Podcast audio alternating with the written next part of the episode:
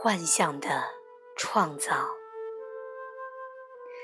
在头脑和想法的世界里，你就是一个创造者。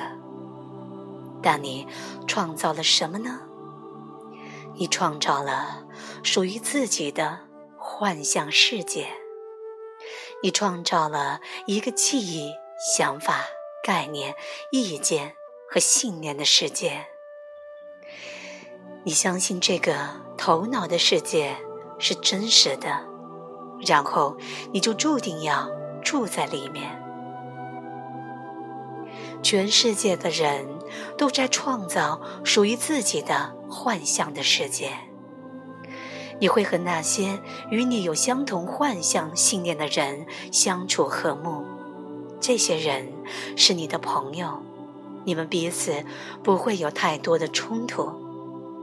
不过，当你的幻象世界和邻居世界的有所不合时，你就进入了充满敌意的领域。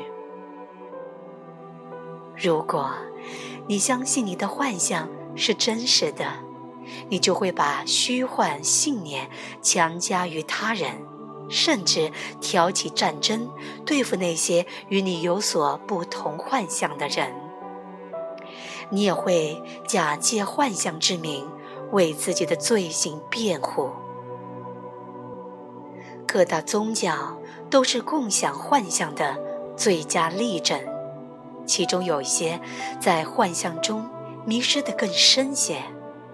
一个简单的检验方法就是，看看哪一个宗教最热衷于说服他人相信你的观点。愈努力劝说他人的，就离真理越远。这是一个简单的测试方法，不难得到结论。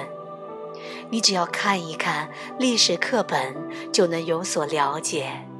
让有耳能听的自己去听吧。头脑就像部计算机，只会根据程序指令来运作。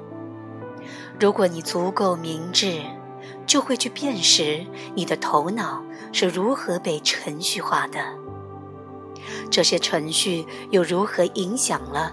你的生活，头脑的程序是从受孕期就开始设定的，一路延伸到你的孩童时期。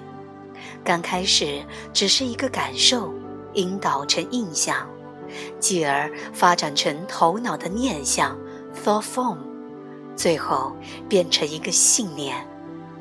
这些信念就形成了头脑的基本程序。